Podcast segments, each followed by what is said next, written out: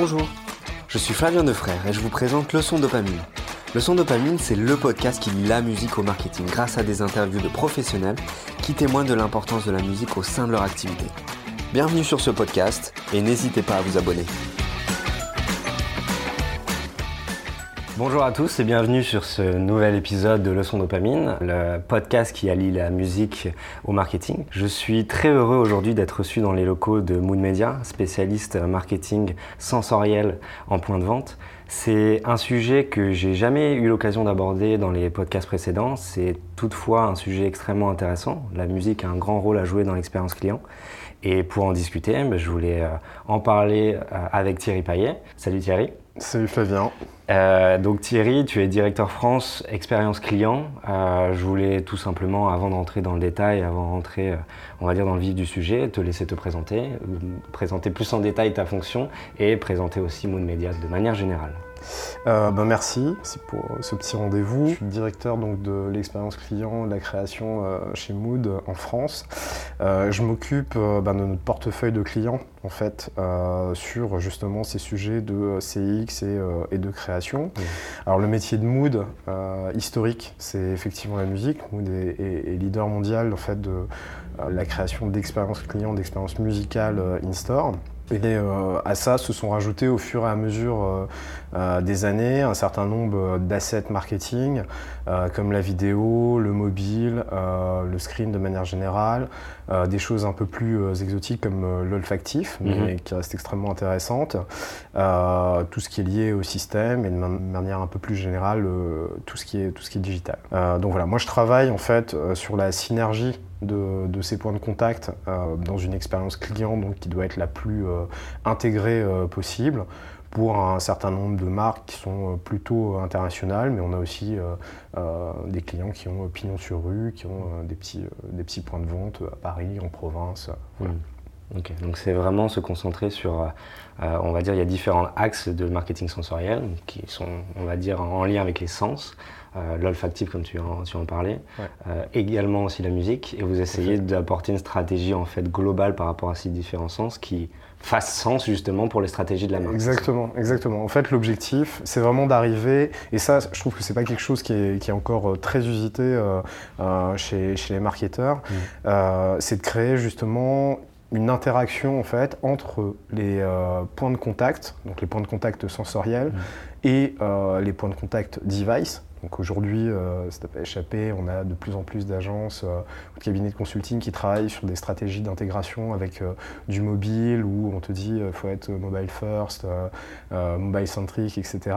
Sauf qu'on oublie qu'à un moment, le consommateur, il n'est pas que accroché à son mobile, il va mmh. aussi dans des lieux, il voit aussi des écrans, des écrans qui ne sont pas que son téléphone. il interagit notoirement sur la partie digitale plutôt sur ce qu'on appelle l'intent, donc ses centres d'intérêt. Et ces centres d'intérêt, bah, c'est pas le mobile. Ses centres d'intérêt, c'est plutôt l'entertainment, donc euh, la vidéo, la musique, les réseaux sociaux, etc. Donc nous, voilà, on agrège un peu tout ça et on essaye de créer donc, pour les marques quelque chose qui va être le reflet, le reflet de l'expérience qu'ils essayent de donner en médias ou des valeurs de marque qu'ils essaient d'apporter dans le circuit euh, du retail. Donc tu disais valeurs de marque, justement, c'est intéressant. Ça veut dire qu'il y a une certaine identité à respecter au niveau de la marque et vous essayez de le faire vivre par rapport aux différentes activations que vous faites euh, en, concession, enfin en concession, des formations professionnelles, mais, en, point de vente. Tout à fait, tout à fait. Ben, en fait, tout ça part en général, la, genèse du sujet, c'est souvent euh, un besoin de, de, préempter un territoire de marque hmm. qui est euh, assez précis. On ne va pas se mentir, hein. souvent c'est plutôt dans l'idée de, des marques de, redevenir un peu jeunes, ou en tout cas d'affirmer des positionnements un peu plus smart auprès d'une certaine cible, comme on est dans la culture à tout prix du millennials, de la Gen Z, Gen Y. Euh, voilà, il y, a toujours cette idée qu'il faut être euh, hyper smart, hyper jeune. Donc la musique aide beaucoup, beaucoup à ça.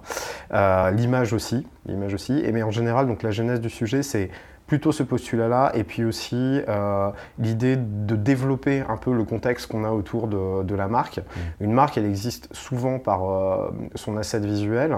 L'image, elle est fatigue par définition, donc euh, elle, donne un peu, un peu d'informations, même sans, parle trop, sans qu'on parle trop. Pardon. Et de l'autre côté, la musique amène vraiment un layer supplémentaire mmh. d'informations, un peu de... bah, ou de coolitude quand la marque en a besoin, au contraire un peu de sérieux. Et aujourd'hui, donc les marques prenne bien l'essence de tout ça. Elle le faisait avant notamment que sur la, partie synchronisation publicitaire. Et aujourd'hui, elle l'embête vraiment dans euh, euh, le niveau zéro du marketing, c'est-à-dire euh, la communication, que ce soit sur le, digital, sur le web, sur le mobile et même dans le retail. Justement, j'avais posé la question de, savoir si la musique aujourd'hui joue un rôle plus important que lors de, l'époque pré-internet ou l'époque support digitaux, etc. Est-ce qu'aujourd'hui, tu sens qu'elle a un vrai rôle à jouer dans l'expérience client en, point de vente Alors, je pense pas que son, rôle ait vraiment drastiquement euh, évolué.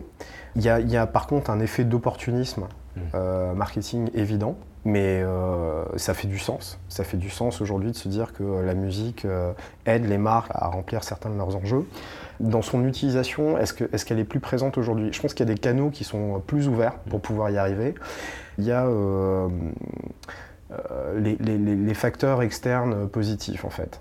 La consommation de musique en streaming, l'abondance hein, ou la surabondance plus exactement de production euh, parce qu'aujourd'hui c'est l'avènement des home studios, euh, des producteurs, les contextes légaux avec par exemple en France le quota radiophonique français. Tout ça, ça aide à, installer un climat qui est vraiment plus propice à l'utilisation de la musique. Et pense que pour le coup, les, marketeurs sont très lucides. C'est un asset qu'on peut utiliser, donc du coup, on va l'utiliser. Tu penses que les marketeurs aujourd'hui ont conscience euh, de cet asset musique et de tout ce qui se passe autour de l'industrie de la musique? Alors voilà, c'est les discussions qui se rebouclent. Je pense qu'aujourd'hui, c'est un peu euh, malheureusement le, un peu le parent pauvre de la stratégie, euh, de la stratégie marketing. il arrive toujours un peu en fin de chaîne et effectivement, on pourrait essayer de démarrer en tout cas les stratégies de branding avec justement les assets musique.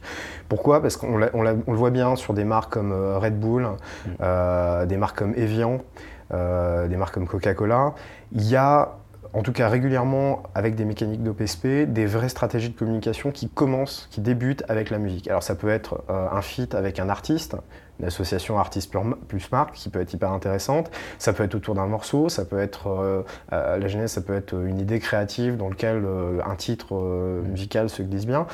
Mais voilà, les marques ne sont pas toujours conscientes de la potentialité de ce qu'elles peuvent exploiter à, travers la musique. Et donc c'est bien qu'aujourd'hui, quand même, il y ait des marketeurs qui se remettent un peu en ligne avec ça. Ils en profitent, à mon avis, pas encore assez, ce qui est dommage, mais ils y vont. Ils y vont tout doucement. D'accord.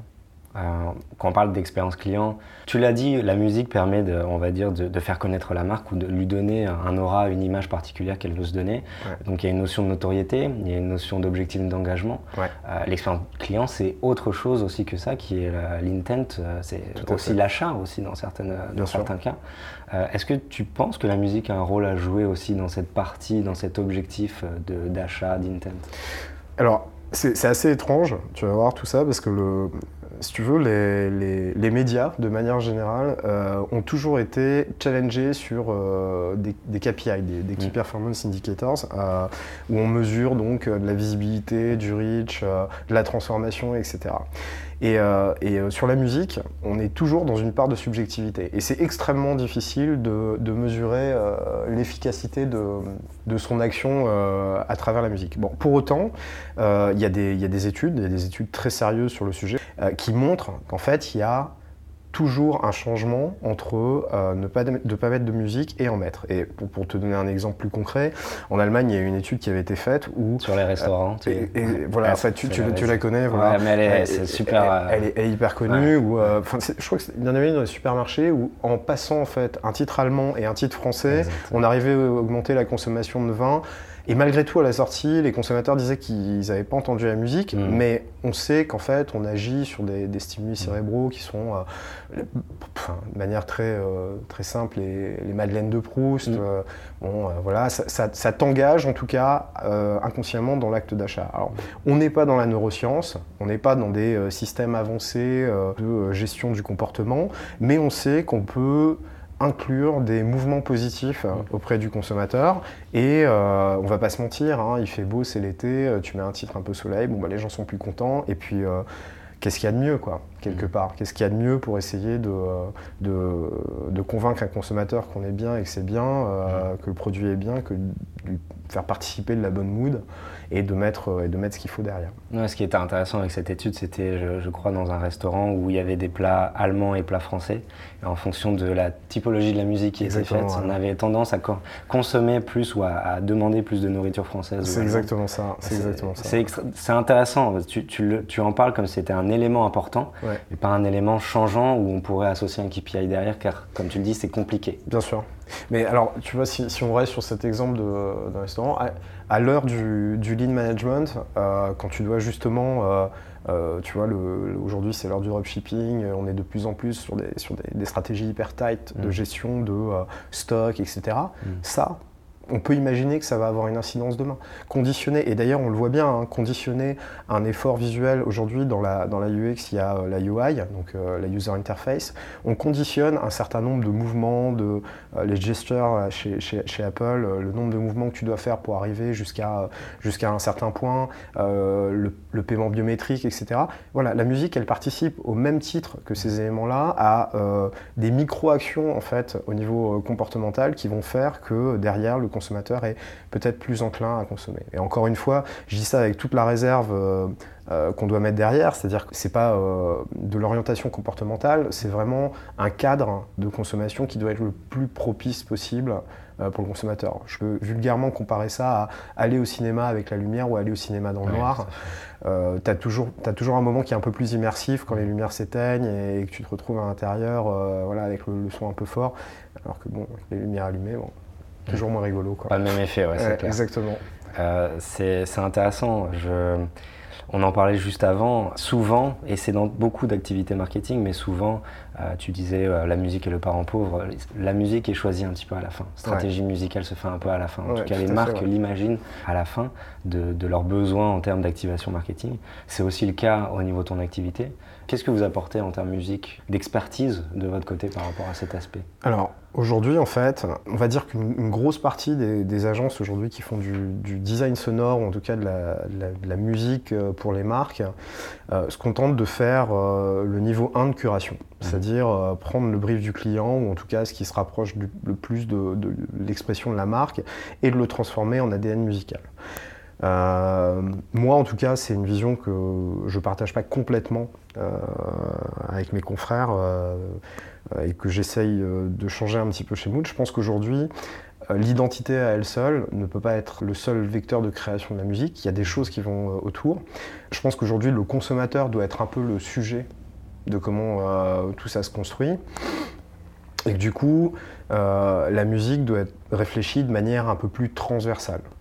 Déjà parce que c'est organique, ensuite parce qu'il y a des trends et que c'est parfaitement absurde d'imaginer. On change, euh, aujourd'hui un marketeur, euh, euh, quand, il a, quand il a sa marque, il doit changer une fois tous les 10 ans, 5 ans de logo, il doit changer de charte graphique, il doit changer de portail, de site, d'application mobile, etc. Et ils le font à une fréquence assez soutenue, notamment sur les, les derniers devices mobiles.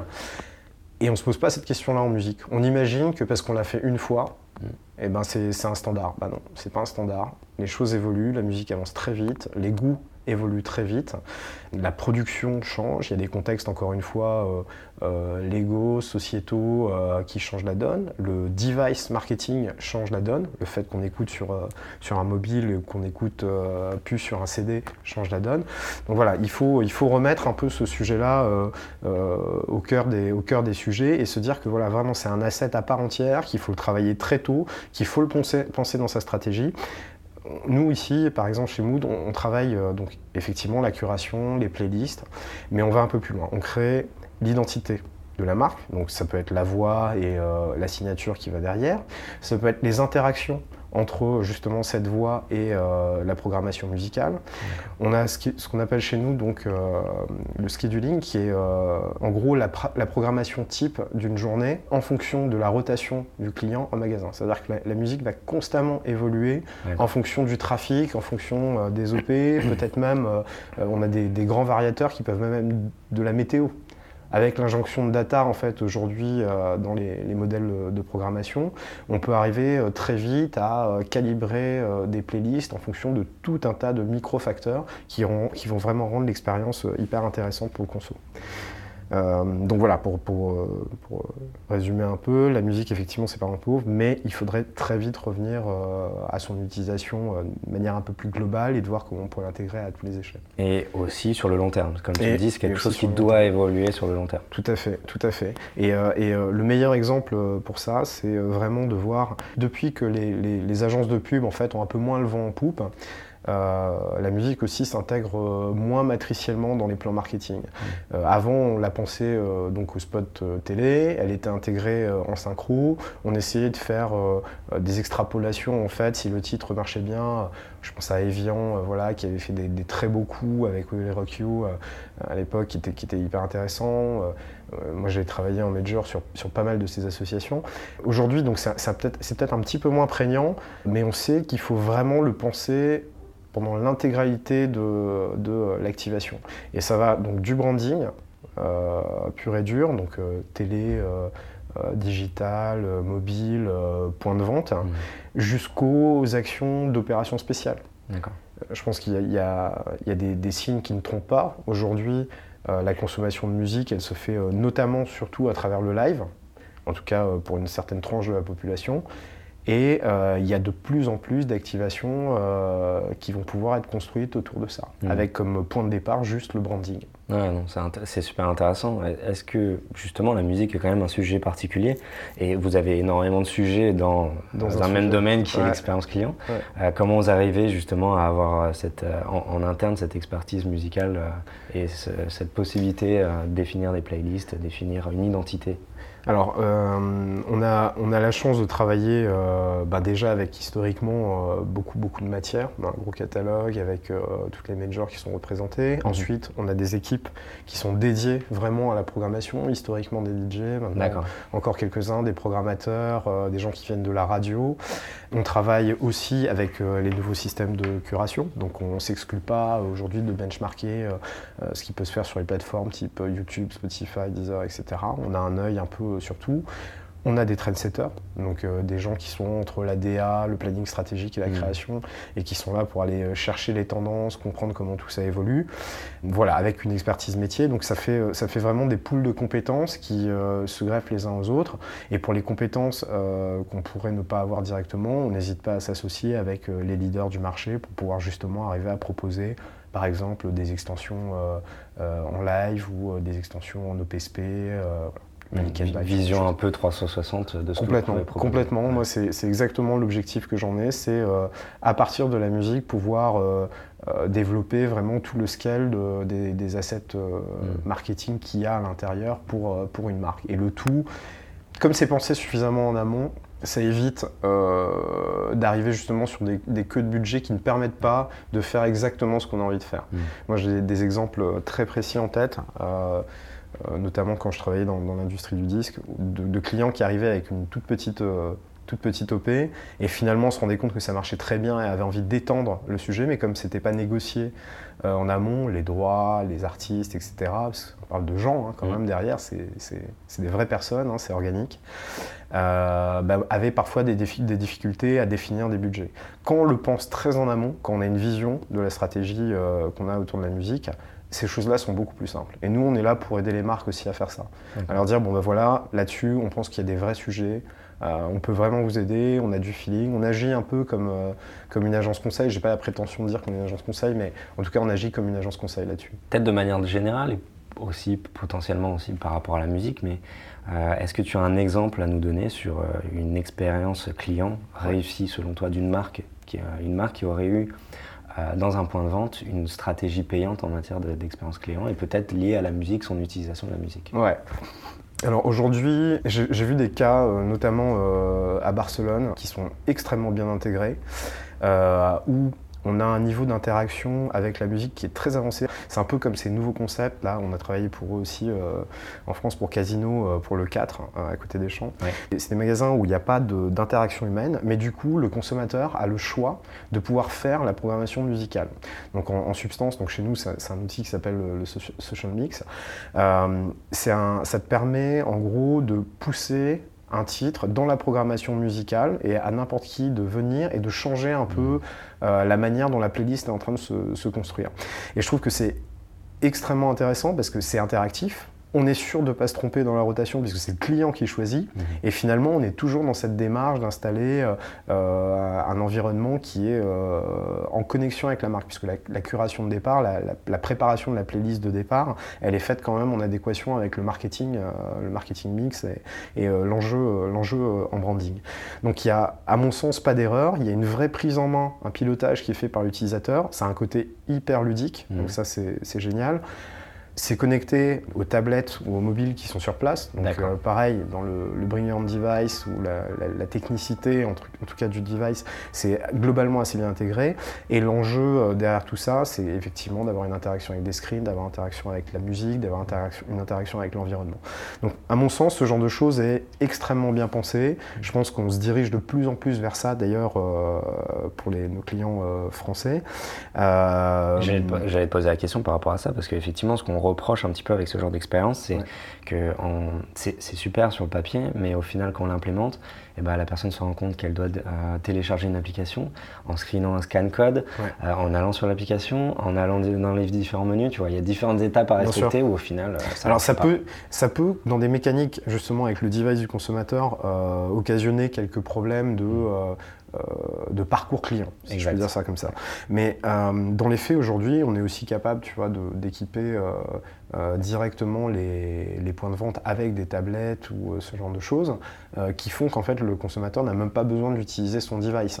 Donc là, dans les faits, on est sur un truc qui est vraiment très centré au niveau de, de l'interaction. Et si après, on a envie d'aller plus loin. Effectivement, on peut ouvrir les vannes et proposer au consommateur d'interagir via euh, son, mobile. Mais à mon sens, c'est pas ce qui compte. Euh, ce qui compte, c'est vraiment que une fois sur le lieu de vente, le consommateur puisse interagir avec le sujet. Et ça à deux niveaux. Un, parce que c'est interactif et qu'on va pas se mentir, il y a la prime au primo entrant euh, mmh. sur ce sujet-là c'est pas quelque chose qui est usité partout, donc c'est hyper bien de le faire. Et ensuite, parce que le consommateur, lui, s'y retrouve. Donc euh, non, je pense que le, le, vice entre guillemets du, euh, du parcours client euh, qui serait que sur son mobile, c'est qu'un pseudo problème. Très vite, ça, ça n'en sera plus. Hein. C'est une limitation technique, ça. Donc du coup, ça s'inscrit vers une toute autre expérience client de manière générale dans son process d'achat. Tout à fait. Tout à fait. Et je pense qu'il il y, a une phrase qui est assez juste que, que, les publicitaires américains donnent, c'est euh, the new expectation is the customer expectation. Hmm. Et en fait, euh, le, besoin client, il n'arrête pas d'évoluer. Donc nous, on n'a pas le choix que de se synchroniser à ça. Et aujourd'hui, c'est ça. Demain, ça va aller encore plus loin. Demain, euh, avec la réalité augmentée, la réalité virtuelle, ils vont voir des choses, ils vont vouloir entendre des choses qui vont avec. Et là, on va être dans presque la prescription nominative hmm. de client X veut écouter euh, ça, client Y veut écouter ça. Voilà. C'est exactement vers l'ultra personnalisation qu'on se dirige. Il y a une autre euh, technologie ultra intéressante qui est les enceintes connectées.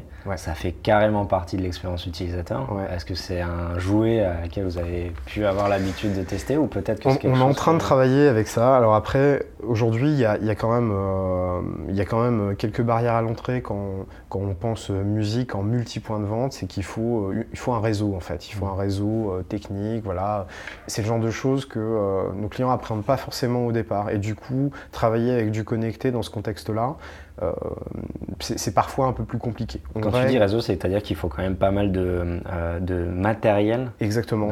Exactement. Mais alors c'est réseau et réseau, c'est-à-dire qu'il y a le matériel de diffusion et puis après il y a le network, donc la, bande passante, le, voilà. Et puis et puis on connaît les contraintes aujourd'hui sur le retail, la GDPR, etc. C'est quand même des vrais sujets de, fond. On fait, on peut pas faire euh, n'importe quoi. On essaye dans la mesure du possible de respecter un peu les, contraintes retail de, des, des, clients. Je pense que c'est un vrai sujet à l'heure de la privacy. Euh, On ne peut pas s'amuser à, à, squatter des réseaux et à balancer ce qu'on veut dessus comme on en a envie. Donc voilà, là-dessus, je pense que ça se mettra en place petit à petit, mais c'est encore pas une priorité chez nos clients et du coup, on s'adapte gentiment à ce qu'ils veulent. Tu t'intéresses au potentiel des partenariats artistes et marques, tu en as parlé un petit peu en début d'épisode. C'est un sujet que tu mentionnes plusieurs fois et c'est un sujet que je trouve super intéressant à développer. Euh, qu'est-ce qui est pour toi un partenariat artiste et marque réussi? Alors, à, plusieurs niveaux. Euh, le, partenariat marque-artiste, pour moi, il fait du sens déjà quand il fait du sens pour la marque et pour l'artiste. Mmh. C'est-à-dire qu'il ne faut pas essayer de créer des des, cinématiques euh, business qui ne seront pas évidentes pour les, consommateurs. Encore une fois, moi je suis très consumer-centrique et euh, je veux dire, il n'y a pas de secret. Quoi. Les, les, gens ne sont pas dupes, euh, ils voient quand euh, c'est du marketing et quand euh, c'est mal tourné. Donc le, bon sens prévaut et je pense que pour que ça fonctionne bien, le premier élément c'est qu'on ait des artistes qui aient envie de travailler avec des marques et des marques qui aient envie de travailler avec des artistes. Et ça se vérifie très vite parce que ça se vérifie à la fois dans euh, la manière dont on gère les budgets, ça a tendance à coûter beaucoup moins cher quand tout le monde a envie de travailler ensemble. Et ça se vérifie quand l'engagement de la marque est à la, hauteur de ce, de ce, que doit être l'engagement de l'artiste. Typiquement, les échanges de promos. Euh, c'est-à-dire que ça ne doit pas être une relation unilatérale. Euh, l'artiste, il emmène quelque chose, certes, il va être payé, mais c'est normal. Mais la marque doit emmener aussi quelque chose. Et euh, ces interactions, aujourd'hui, on a la chance de pouvoir les montrer. On a la chance de pouvoir les montrer sur les réseaux sociaux, de pouvoir faire des RP derrière. Et plus elles sont faites avec de l'intelligence, du bon sens et de l'intégrité, plus euh, elles font du sens pour les gens qui vont la regarder. Donc euh, pour moi, c'est vraiment, le, vraiment le premier sujet, c'est qu'il euh, y a une vraie cohésion entre l'artiste et la marque. Ensuite, je pense que c'est surtout, encore une fois, une volonté du marketing de marque, plus qu'une opportunité, à vouloir travailler sur ces segments-là. On voit quoi aujourd'hui? Des gens comme Virgil Abloh, voilà, les éminences de, de, Kenny West, etc., qui sont euh, DJ, créateurs, producteurs. Euh, ces gens-là, aujourd'hui, ils ont a priori pas besoin des marques. Donc, euh, si jamais les marques se rapprochent de ce genre de, de, personnalité, il faut qu'elles aient envie de rentrer dans son univers, il faut qu'elles aient envie de se l'approprier, et il faut qu'ils lui laissent aussi un peu de champ pour pouvoir s'exprimer correctement dessus. C'est un sujet extrêmement intéressant. Est-ce que tu euh, on parle toujours d'expérience client, on en revient là. Est-ce que tu aimerais bien justement pouvoir inclure un artiste à cette stratégie que vous pouvez développer pour une marque en point de vente? Est-ce que c'est imaginable? Ouais, ouais. Et puis dans, les faits aujourd'hui, euh, ça dépend. Euh, bon, ça dépend. On va pas se mentir de la typologie de l'artiste. J'ai eu la chance moi, de travailler avec des artistes internationaux qui étaient extrêmement flexibles et qui se prêtaient vraiment au jeu. Et à l'inverse, avec des artistes nationaux qui avaient des managers un peu compliqués. ça, ça, dépend beaucoup de l'artiste, mais à chaque fois, en fait, et je reviens au premier point, à chaque fois que euh, tout ça est construit de manière intelligente entre euh, l'artiste et la marque, l'artiste naturellement s'engage dans ce genre de sujet. Mmh. Euh, après, bon, euh, voilà, hein, ça dépend évidemment de ses plannings, sa notoriété, euh, son engagement dans les médias. En général, ils font plutôt ça quand c'est mécanisé dans des moments de promo, ce qui laisse pas beaucoup de flexibilité. Mais il y a des artistes qui sont extrêmement engagés, qui sont extrêmement investis dans ce qu'ils sont en train de faire, qui ont besoin pour leur image aussi que ce soit pas bâclé, et ils vont être, ils vont être vraiment jusqu'au boutiste dans leur, dans leur intégration. Alors pour les marques, c'est une chance parce que ça leur donne aussi euh, des moyens d'aller beaucoup plus loin dans ces modèles interactifs que euh, juste euh, dans, par exemple, l'association à un titre ou de la synchronisation. D'accord. Bon, sujet vraiment passionnant. on pourra finir sur tes sur un sujet un peu plus général, tu as forcément des objectifs liés à ton activité ici, en, tant que, en, tant que directeur de la création de l'expérience client chez, chez Moon Media. Donc du coup, quels sont tes objectifs? L'année 2019 a bien commencé, mais on va dire court, long terme Qu'est-ce que tu veux apporter justement à ce que tu peux faire euh, Alors, il y a, on, a, on a un objectif affiché euh, qui est d'arriver à créer, euh, ou en tout cas de, de, s'inscrire sur un prix pour justement une expérience client multisensorielle massifiée. Ça, on a vraiment envie d'arriver. On travaille en ce moment avec des grands groupes internationaux sur ce, sur ce sujet. On a très très envie d'y aller. Il y a vraiment des, beaux sujets qui, réunissent tout ça. Euh, l'audio, la vidéo, l'olfactif, euh, le multisensoriel, le polysensoriel en tout cas. Et euh, je pense que c'est un, vrai trend pour nous, en tout cas pour, pour Mood France et, pour mon équipe. Ensuite, de manière plus générale, il y a effectivement toujours cette idée d'évangéliser de plus en plus ce, que, ce que sont tout ça pour encore une fois arriver à fournir la meilleure expérience possible au consommateur. Moi, mon enjeu, c'est systématiquement ça. Je ne suis pas ça par, euh, que par amour du travail bien, bien fait, c'est que je suis moi-même consommateur et je me dis que quand euh, je vais euh, dans un supermarché, une concession automobile ou à la banque, j'ai envie de retrouver exactement l'expérience mmh. qui, moi, me plaît. Et donc voilà, c'est notre objectif principal, arriver ici à créer la meilleure expérience possible pour chaque marque. D'accord, ok. Bon, bah écoute, je te souhaite d'atteindre ces objectifs. Merci. Merci et je te remercie beaucoup de ta participation à, ce podcast. C'était très cool. Merci. Salut. Merci d'avoir écouté Leçon Dopamine, le podcast qui parle musique et marketing. Si vous avez aimé l'émission, n'hésitez pas à partager à vos amis.